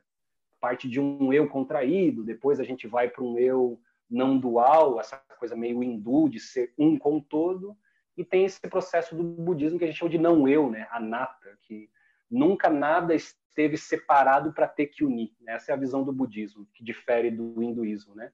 No hinduísmo estamos separados e precisamos voltar. O budismo diz, cara, você nunca esteve separado e coisas do tipo. Então, e Bom, gente, é, acho que é isso. Assim, senão eu vou começando a fazer uns links, assim, não sei se tem, tem a ver. Deixa eu fazer uma pergunta, então. Tá. É, eu percebi uma das chaves que, que você comentou aí para uma boa passagem pela, pela fase da morte ou pela experiência psicodélica é a questão da, da presença, da concentração, da atenção. Para você perceber que aquilo tudo está na, tá na sua cabeça, você tem que ter esse nível de, de, de, de conscientização. O livro dos mortos passa alguma espécie de exercício sobre para você desenvolver esse tipo de consciência? Eu pergunto isso Não. porque todo mundo aqui com certeza tem alguma prática de concentração. Se tiver alguma sugestão do lado do Oriente, com certeza vai ser bem-vinda. Uhum. É, o livro por si só ele não, é, tipo, ele não vai revisar é, o sistema ali vajrayana, né? Tipo, te dizer, porque ele, ele já está é, partindo do ponto de que tipo você já morreu. Então, é, você já devia ter feito, né? É, você já devia ter feito, ou melhor, lembre do que você fez, né? Tipo, hum. se lembre do que você fez. Mas é, essa questão assim do que, do como fazer uma passagem boa, né? É, parte de um lugar às vezes bastante clichê, que é tipo assim, não leve mágoas de ninguém. Tipo, eu falo isso muito para os meus alunos, para os meus amigos, assim, brigou com alguém, peça desculpas, porque você pode morrer agora.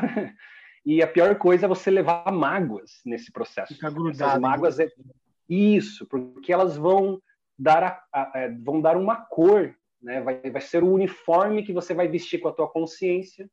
Então, todos esses lugares religiosos, de mandamentos, às vezes a gente tem essa visão meio moderna de fechar a cara né, para os mandamentos, com coisas do tipo, mas tem, claro, tem muita sabedoria ali por trás e que se você segue calmamente aquilo que está sendo proposto, não necessariamente tudo, você vai entrando nos lugares de viver a sua vida de formas mais habilidosas, vamos dizer assim. Né? Então, parte desse lugar de tipo, cara, faça o bem. Ah, o que é o bem? A gente poderia ficar horas falando o que é o bem, mas a gente sabe quando a gente está fazendo algo que não é habilidoso. Eu gosto dessa palavra sobre né, ações habilidosas e não habilidosas.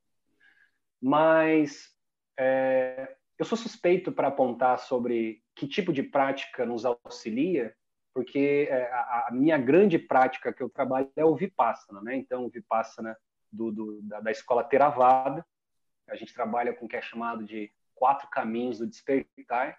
São quatro caminhos técnicos, basicamente um desenvolvimento gradual da atenção.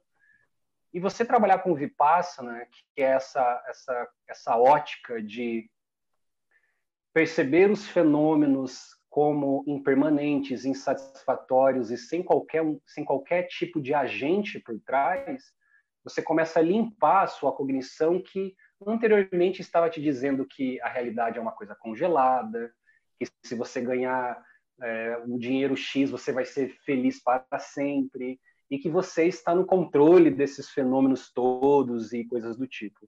No Vipassana, a gente, através desse treino meditativo, a gente vai adquirindo insights sobre como funciona esses processamentos todos, o que nos leva a lidar melhor com esse processo de apego, porque o que é o script, né? É o próprio apego, né? Apego à imagem, apego às próprias ideias, né?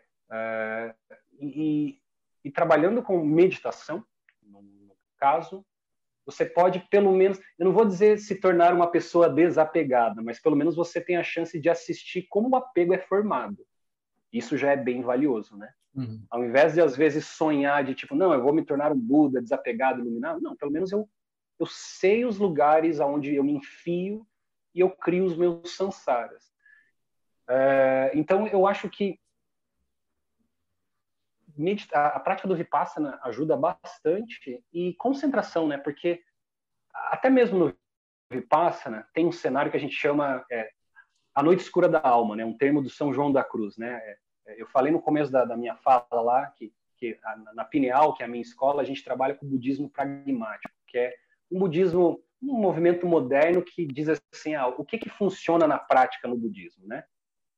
E nesse, e, e, nesse estudo do Vipassana, que parece muito com essa história que eu estou contando aqui, também você trabalha é, contemplando o campo sensorial, você começa numa neutralidade, você acessa um ponto de pico, que é o que a gente chama de o surgimento, o desaparecimento dos fenômenos, que é quando o praticante ele tem um primeiro contato com luzes energia e kundalini que explode, lava coluna, o cérebro.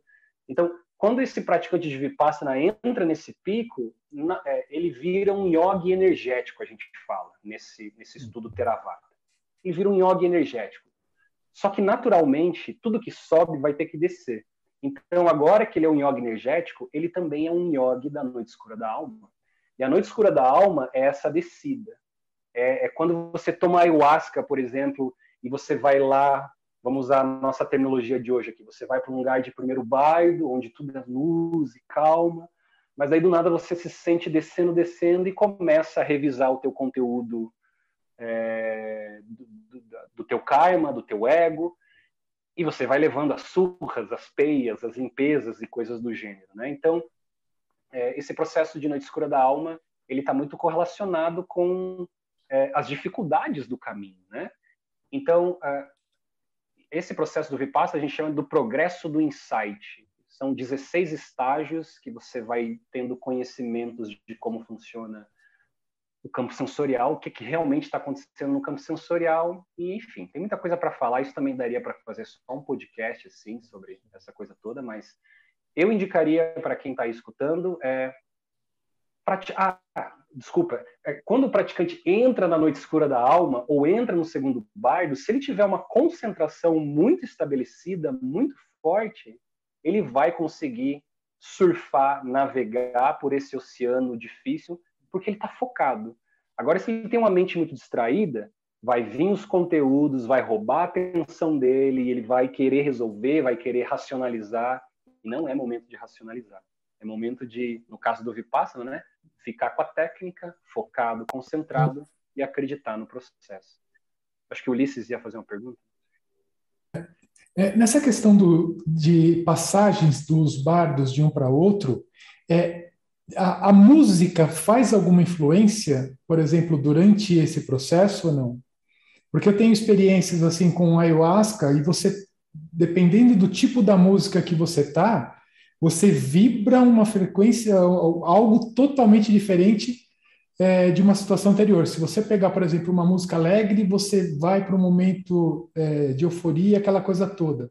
Se a vibração da música, né, a frequência da música, ela for outra, já tive experiências de, de ouvir é, um sobrefeito com a, da ayahuasca, é, determinadas frequências, né? Eu peguei uma vez no YouTube aquelas frequências 400 e alguma coisa, não lembro qual delas. Cara, que você desce num nível assim que é, chega a dar medo. Você fala, você tem que parar o processo e falar, opa, peraí que não dá para seguir daqui para frente. Sim, sim. Não, com toda certeza. Assim, isso não, né, no caso do Bardo Todô, essa questão é, tradicional, não é mencionado música, né? É, uhum. No caso, os lamas estão cantando mantras, né? Eu até esqueci de dizer isso no, no próprio Bardo Todou tem tem mantras específicos, né? Que eles ficam ali cantando para auxiliar. Mas quando a gente fala de uma experiência psicodélica, a minha visão pessoal é sempre escutar música ambiente. Tipo, eu até brinco com os meus amigos. Eu não vou fazer uma sessão psicodélica e vou estar lá no pico e o Bob Dylan vai começar a cantar, por exemplo, no meu ouvido, e o Bob Dylan vai me trazer uma estética específica, vai me levar para um lugar específico, vai me trazer uma memória específica. Então, é, eu acredito com toda certeza no poder da música para nos guiar para isso, e eu sempre indico: música ambiente significa menos conteúdo para você acrescentar no teu script. Você fica mais aberto, né? Eu já fui em centros de ayahuasca onde eram universalistas, né? E que era ótimo, assim, lugares incríveis. Só que para mim ficava muito confuso. Começava uma música cristã e beleza, eu entro, vamos, vamos na egrégora, uhum. sabe? Só que daí quando eu estava me estabelecendo ali, daí puxava para uma, uma música da Umbanda. Eu, eu olhava para as pessoas, elas estavam super no flow. Para mim era difícil, porque eu não conseguia me localizar, sabe? Tipo, uhum. como eu vou, o que, que eu preciso fazer? Para onde que eu vou? Então, as minhas experiências, assim, é sempre ou sem música, o que pode, às vezes, também ser um pouco assustador, porque daí os teus pensamentos ficam mais altos, né? É, ou usar uma música ambiente, mas com todas, assim, música, cheiro, comida, tudo isso tem lá no curso, lá e no livro do, do, do Leary. Quanto mais você planeja essa sessão, é uma coisa ritualizada mesmo, assim, né? Quanto mais você prepara o seu ritual, mais você preenche os espaços necessários para que o script não venha e roube, roube a energia ali da, da substância e da tua sessão. Então, o campo harmônico da música é essencialíssimo, né, nesse processo todo. É, você estava falando isso daí, eu lembrei uma das experiências que eu cheguei nesse segundo foi quando eu decidi fazer o livro de Cabala. Que eu até mandei fazer aquele pôster que eu narro, a experiência é exatamente essa que você descreveu, a luz gigantesca no alto, assim, da, da, da esfera e aquela, aquela escada subindo, e aí eu deixei levar, né, eu tinha essa instrução, e aí você vai se levando e nesse, nessa espiral começou a vir. Eu tinha acabado de fazer a edição da enciclopédia de mitologia, tinha 6 mil verbetes de deuses na minha cabeça, e cada um começou a gritar e aparecer, e o que tinha foto né? E, e, e, brilhar. Foi uma sensação ultra indescritível. Eu espero que algum dia eu tenha um aluno, alguém com capacidades artísticas para fazer uma instalação virtual disso.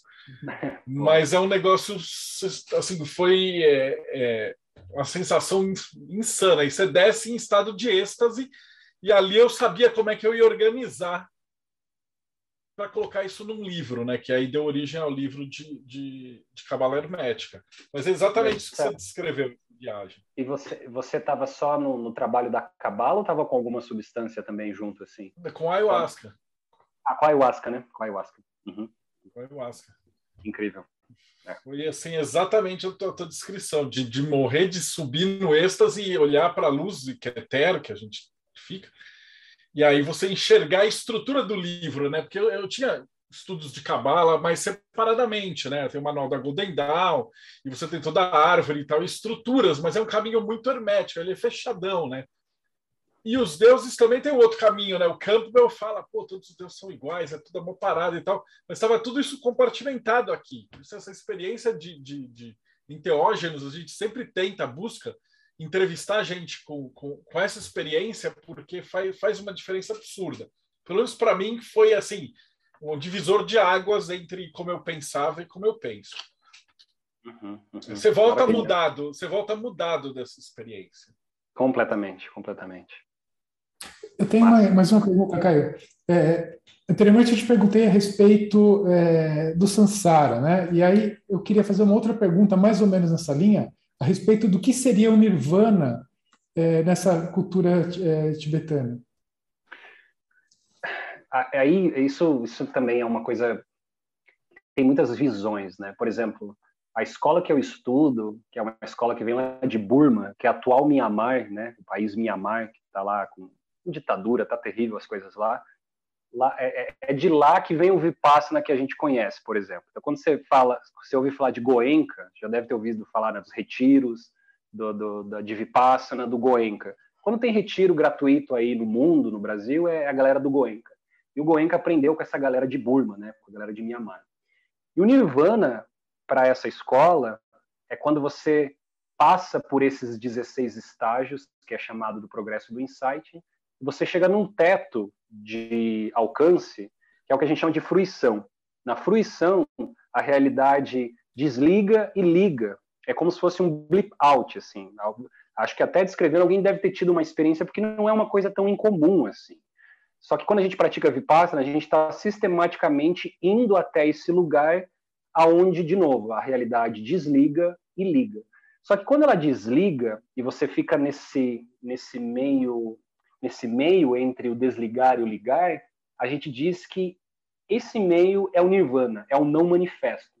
Então, na fruição, você sente que é, você sente não, você ainda escuta os barulhos externos, mas não tem noção de tempo e movimento dentro da tua consciência. É um apagão, é um blackout. É, alguns professores modernos até dizem que quando a gente dorme e a gente vai para o deep sleep, né, que é um sono sem conteúdo, sem sonhos, é uma espécie de nirvana, porque ali você está desligado, você não tem noção de espaço, tempo, consciência, você não tem nada, você está simplesmente apagado, né? Então, para essa escola específica, o nirvana, é, é, a, a fruição é um gostinho do nirvana. Você frui, desliga e liga, volta, e daí a gente chama que você pegou a correnteza, você pegou o primeiro caminho. Agora você tem acesso livre a essas 16 camadas, você consegue até chamar a fruição é, é, através da sua vontade, vamos dizer assim.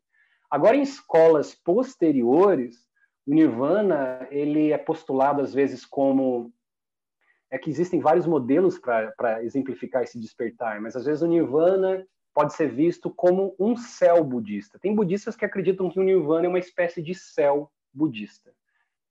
Só que a visão tradicional é que o nirvana é o não manifesto. Por isso que tem escolas posteriores, como as escolas Mahayana, né? escolas do Zen budismo e bastante, é, bastante escolas chinesas do budismo, traz essa, essa frase que o samsara é igual ao nirvana. Aqui agora existe o manifesto e o não manifesto é, conversando, dialogando é, o tempo todo. Agora, vamos imaginar nesse. É porque eu não posso falar é, dos Vajrayana com propriedade, que não é a escola que eu pratico né, a fundo, mas a visão dos Theravadas, quando você completa os quatro caminhos e você vira um Arahat, que é um conquistador, você basicamente perde o seu ponto central, que, que é essa noção de estar aqui, né, como um sujeito, e você acessa em tempo real o que é chamado de o ponto parado do mundo em movimento. Você se sente nesse ponto que está tudo parado, só que você sabe que ao redor está tudo em movimento. Então, o Arahat, ele adentra esse campo do Nirvana o tempo todo. Mas, assim, isso aí é confuso, tem muita briga entre os budistas para dizer o que, que é Nirvana, o que, que não é Nirvana. Eu gosto bastante, de novo, dessa galera de Burma, desse mestre chama Mahasi Sayadaw, é um dos grandes nomes do Vipassana moderno, porque eles, o interesse deles é muito na questão pragmática mesmo, né, prática. Né? Você senta, acumula horas, vai gerando os insights necessários, você relata, e daí, se você, de novo, pega essa fruição, que é esse gosto do Nirvana, o professor ele sabe onde você está no mapa e vai te ajudar nos próximos caminhos. assim. Mas tem muitas já é, muitos estudos modernos, assim, até mesmo cientistas interessados nessa ideia do que, que é esse desenvolvimento gradual da atenção, que te leva de um lugar de estar tá contraído num corpo, num ego, e logo você está num campo não dual, se sentindo livre e não necessariamente sendo um santo intocável, imaculado. Não, você ainda é o mesmo cara, só que você sabe como as coisas funcionam empiricamente, fazendo com que você não não se grude tantas coisas, não queira, não queira controlar tantas coisas, né? Você surfa melhor com a realidade, mas é, e, e, assim, no Vajrayana, quando os Vajrayana pegam o budismo clássico, para você, vocês terem uma ideia, é, quando a gente estava falando desse desse sistema de quatro caminhos que você vira um arahat, você completa o quarto caminho. Para os Vajrayana, você já se você é um iniciante, você já está partindo do quarto caminho. E o quarto caminho é realizar a vacuidade do eu. Os Vajrayana estão querendo realizar a vacuidade dos objetos também, não só do eu, mas os objetos também. Então, tem muita briga entre os Vajrayanas e os Theravadas, porque os Vajrayanas apontam e comentam que os Theravadas eles estão apenas transcendendo o ego simiesco, tipo, ah, só estão transcendendo o ego animal. Tem coisa além disso, né? Então, é uma bagunça, mas, inclusive, um dos meus estudos é, é tentar é, fazer as pazes entre essas escolas, pelo menos na minha cabeça, para ajudar a exemplificar um pouco as coisas. Mas, enfim, Acho que foi, não sei se foi uma boa explicação, mas. Não, sensacional. Excelente. Alguém tem mais alguma pergunta dessa? Porque agora a gente já vai para as três últimas perguntas, né? Que a, a primeira é da tua opinião. O que, que, você acha que acontece com a, com a gente depois que morre? Então, pelo, pelo teu estudo de budismo ou pelo livro? É, é, é, pessoal, assim, não tem resposta certa. A gente brinca que é um bolão aqui do Mayhem, eu já fiz essa pergunta para 250 pessoas, a gente teve mais ou menos 250 respostas. E aí, depois, quem morrer primeiro vai voltar para contar para a gente ganhou. É, é, é, interessante, porque quando eu estudo budismo, muita coisa, na minha visão, é, não está no campo da crença, está no campo pragmático. Tipo, senta, testa e você descobre que, hum, legal, que os caras estavam falando lá atrás está fazendo sentido para esse corpo, para essa mente aqui também. Mas tem muita coisa no budismo que ainda está no campo da crença, inclusive a reencarnação, o que, que acontece né, na pós-morte. Quando eu digo no campo da crença, eu estou tentando trazer essa validação da ciência, que não necessariamente também seja né, é, as autoridades máximas de tudo isso, porque a gente bem sabe que não é tão simples assim. Mas eu digo que a minha crença sobre o que acontece no pós-morte parte desse lugar de que eu vou morrer, e quando eu for morrer, os sentidos vão se desligar, eu vou me sentir desgrudando desse corpo e desgrudando desse corpo eu vou eu vou me ver além dessa fronteira, dessas delimitações de espaço, tempo, corpo, sujeito, objeto. Eu vou para esse lugar é, etérico, não sei se é bem essa palavra, mas. E eu sei que vai parecer uma, uma resposta muito pronta, porque foi tudo que eu falei, mas a minha crença está embasada no, no bar do Todou. Eu acredito que sim, nós vamos para a luz, e sim, talvez não vai ser fácil reconhecer ali a, a questão da luz, e daí a gente vai ter que dar uma olhada ali nas coisas, sentir as coisas, alucinar um pouco, e depois vamos encontrar ali um, um, um casal para receber a gente novamente. Então, eu parto muito desse lugar, principalmente também por causa desses relatos de experiências de quase morte, né, que tem aos montes na literatura científica e que, cara, se ele é um relato aqui, daí você fala, hum, tá aqui o livro tibetano, ah, se ele é um outro, hum, tá aqui o que os egípcios falam, tá aquela aquela misturança arquetípica, mas com com os padrões ali parece muito estabelecidos assim, sabe? Mas eu vou ser sincero também que como eu, eu tenho essas experiências de fruições, que a gente aprende até a, a prolongar essas fruições, eu, eu, eu, tenho esses gostos de simplesmente não existir. Assim. E eu, eu até indico para vocês hoje, quando forem dormir, pensem antes de dormir que em algum momento da sua noite, você não vai ter noção nenhuma de nada, você vai estar completamente desconectado da realidade. Assim. Então não tem consciência, não tem espaço, não tem tempo, não tem corpo, não tem mente, tem só tipo uma escuridão, né? E algumas pessoas meio que se aterrorizam com essa escuridão e dá para entender o porquê. Então é, eu fico entre essas duas opções, esse processo reencarnatório ou também essa visão de que, cara, eu vou morrer e eu sou só um, um, um momento no espaço-tempo e depois que morrer, não sei, eu vou desligar. Não sei. Essa pergunta é difícil, né? Essa pergunta é difícil pra caramba. Eu não tenho resposta mesmo. A gente, na verdade, é como eu falei, é o grande bolão final do Mayhem. Eu descobri o que acontece. Fala, Robson. Cara, estamos falando de um livro. E todo livro é traduzido e, traz, e o conteúdo traído por um, um tradutor diferente. Do Bardo Todou, qual seria o melhor tradutor? Boa, boa, boa visão. Eu indicaria assim, é... existe esse mestre Vajrayana agora chamado chamado Dzongsa Khyentse Rinpoche, Dzongsa. Ele é um cara bastante moderno e ele tem um livro sobre a morte que ele relata toda essa questão que eu comentei hoje, só que com uma linguagem muito mais fácil, muito mais facilitada e ele até diz assim, tipo, cara, se você não é um budista e não está interessado nisso aqui tudo, pelo menos feche os olhos e, tipo, faça uma oração para a pessoa que você conhece que acabou de morrer e, tipo, intencione para que o fluxo da consciência daquela pessoa possa passar por... possa passar de uma forma mais tranquila, aberta por todo esse processo. É, é, eu não estou lembrado do título desse livro, mas depois eu posso mandar para vocês, o, o, o, autor e o título do livro, mas para ler a tradução mesmo do Bardo Todou, eu não indicaria essa versão do Evans Wentz, dos anos 30, porque é muito difícil, simbólica e complexa, assim. Eu, eu iria para essas visões mais modernas.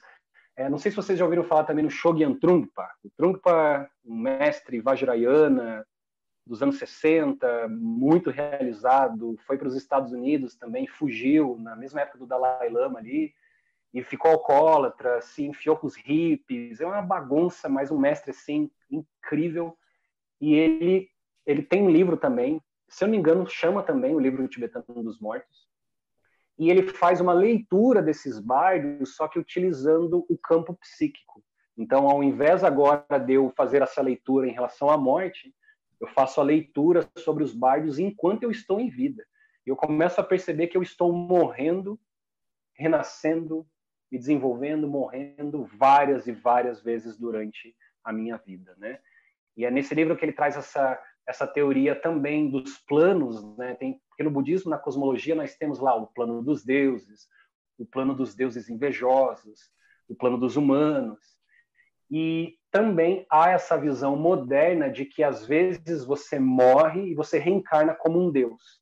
Tá? O teu algoritmo psíquico está te tá, tá, tá, fazendo você ter um, um, um, uma visão como se você fosse um deus. Por exemplo, o Michael Jackson da vida, usando essa é, essa linguagem toda, ele estava nesse campo psíquico de um deus. Todo mundo venerando ele, o rei do pop, blá blá blá blá. Então, esse livro do Trump ele faz essa análise dos três bardos e desses planos e como nós estamos constantemente no meio de todas essas variedades de emoções.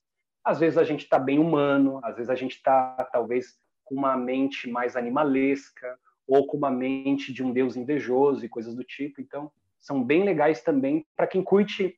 Quem não gosta muito dessa coisa mística, vamos dizer assim, prefere uma visão mais psicológica dessas coisas todas assim também pode ser bem valioso esse tipo de livro. Peço desculpas por não lembrar dos nomes desses livros, mas eu posso passar depois e vai ser bem interessante. Tá, então você, você não recomenda o livro do Evans, Wentz e Isso. do Coleman?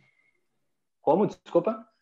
Do Gray, Graham Coleman. Tem outra tradução do livro dos mortos, além dessa em português, ou você não recomenda nenhuma em português? Olha, eu nunca li essa desse, desse autor, mas eu quero até dar uma olhada. É, porque as traduções que eu li foi do Evans, foi do Trunkpa e também do Sof, Sofial Rinpoche, né? Mas eu diria que eu recomendaria todas, assim, sabe? É até legal você ter um. Se não vai querer ler o livro inteiro, lê pelo menos uma sinopse, um resumo, né? Um sumário do livro, assim, para. E, e, claro, né? É, o livro da experiência psicodélica do Leary, que eu comentei, esse é bem valioso porque ele, ele pontua muitas coisas do, do Bardo Todou e às vezes é um bom ponto de partida. Ao invés de já se aventurar numa simbologia tibetana que você não está acostumado, pô, pega ali um psicólogo de Harvard que estava super fazendo uma leitura mais aberta, eu acho que é um bom ponto de partida e daí se tem interesse genuíno, né, de ir atrás das questões tibetanas e budistas, aí pode ir atrás desses, desses outros autores. Maravilhoso. Alguém, alguém teve mais alguma pergunta? Que agora eu vou fazer a pergunta mais importante de todas, né? Que é como é que a gente te acha?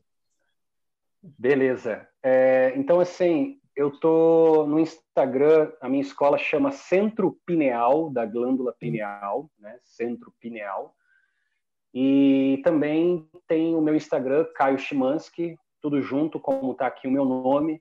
Tem um canal no YouTube também, onde eu coloco as minhas, é, os meus estudos, essas questões tecnológicas.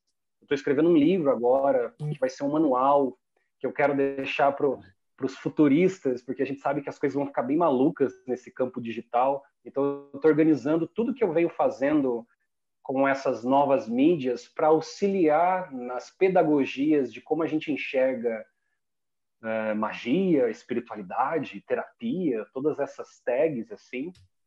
E também dou aulas de meditação particular, de Vipassana, que a gente faz esse trabalho do progresso do insight.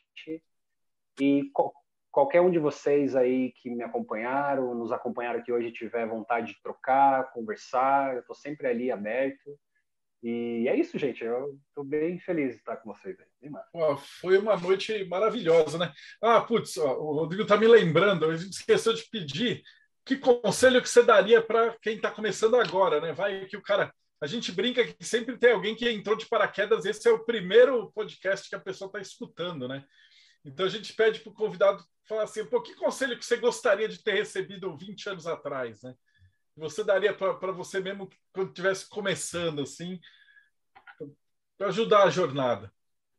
É, eu diria assim, sempre se pergunte se você está sendo humilde em relação àquilo que você está fazendo, porque nas jornadas iniciais, às vezes a gente lê uma coisa ou outra, escuta alguém falar, fica encantado e a humildade fica um pouco de lado gera-se um senso de que você vai ter algum tipo de controle. E, então, a humildade é muito importante.